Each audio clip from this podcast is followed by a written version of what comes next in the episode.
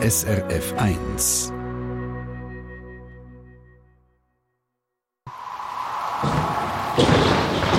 SRF 1 Wetterfrage. Daniela Schmucki von SRF Meteo, guten Morgen. Guten Morgen, Christina. Es ist gar nicht nur eine, es sind ganze Haufen Fragen, die wir heute haben. Wir wollen nämlich wissen, warum das Bäume im Herbst farbige Blätter bekommen. Wir wollen wissen, wenn das so weit ist. Es hat nämlich, glaube ich, noch gar nicht so viele Herbstbäume rumgedunkt. Und wir wollen wissen, warum das Bäume ihre Blätter überhaupt fallen lassen. Weil das ist eigentlich ein riesen Aufwand, den die Bäume hier haben. Im Herbst alle Blätter abwerfen und dann im Frühling wieder ein ganz neues Blätterkleid wachsen. Riesen Aufwand, aber wahrscheinlich nicht ganz ohne Grund, oder? Genau, es ist wirklich eine krasse Strategie vom Baum, aber sie lohnt sich.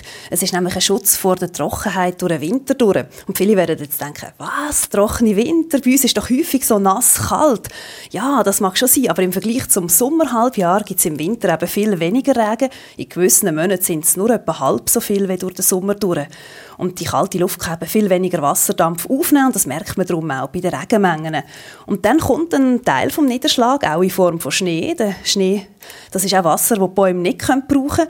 Und Bäume brauchen eben recht viel Wasser. Also so eine Birke verdunstet im Schnitt pro Tag 70 Liter, wenn es heiß ist, sogar bis zu 400.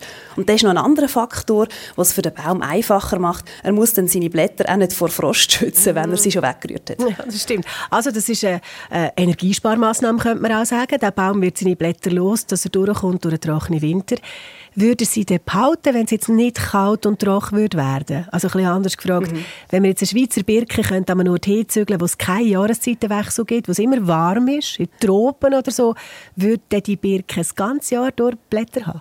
Ganz spannende Frage. Leider kann man das Experiment so nicht machen, weil unsere einheimischen Laubbäume, denen ist in den Tropen zu heiß, die sterben dann ab. Aber man kann zum Beispiel unsere laubabwerfenden Bäume in eine andere Klimazonen verschieben und dann kommen die wirklich schon total durcheinander.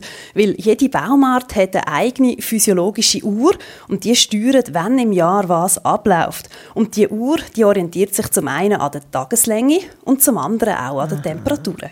Ähm, also wie wär's denn, ich gebe noch nicht auf, wie wär's denn mit einem Treibhaus? Also wenn man so einen mitteleuropäischen Laubbaum würde in ein Treibhaus hineinstellen und schauen, dass, man, dass er warm hat, dass er Licht hat, mhm. kann er das seine Blätter den Winter durchhalten? Nicht mal dann. Also ich habe nachgelesen, man hat so ein Experiment gemacht. Man kann dann beim Laubbaum die Vegetationszeit schon recht verlängern mit diesen Massnahmen, aber irgendwann wird er seine Blätter verlieren, weil das ist einfach in der Biologie von diesen Laubbäumen so programmiert. Und was man übrigens auch sieht, der Klimawandel hat bei uns die Vegetationszeit schon um drei bis vier Wochen verlängert. Mhm. Also gut, aber früher oder später gehen die Blätter ab. Kurz vorher werden sie aber noch so schön farbig. Was passiert da genau? Die Farben wären eigentlich schon durch den Sommer durch da. Man sieht sie einfach nicht, weil das dominante, viele grüne Chlorophyll in den Blättern innen ist. Und das Chlorophyll, das braucht der Baum für seine Energieproduktion. Und im Chlorophyll hat es Stickstoff drin und Stickstoff ist relativ schwierig für den Baum zu besorgen. Und darum kann er sich nicht leisten, einfach alle Blätter mit dem Chlorophyll wegrühren. Er tut das Chlorophyll darum zerlegen und speichert den Stickstoff für nächstes Jahr. Und wenn dann eben das grüne Chlorophyll weg ist, kommen alle anderen Farben für Carotinoid, von gelb, orange bis rot ja. und auch das gelbe Xanthophyll.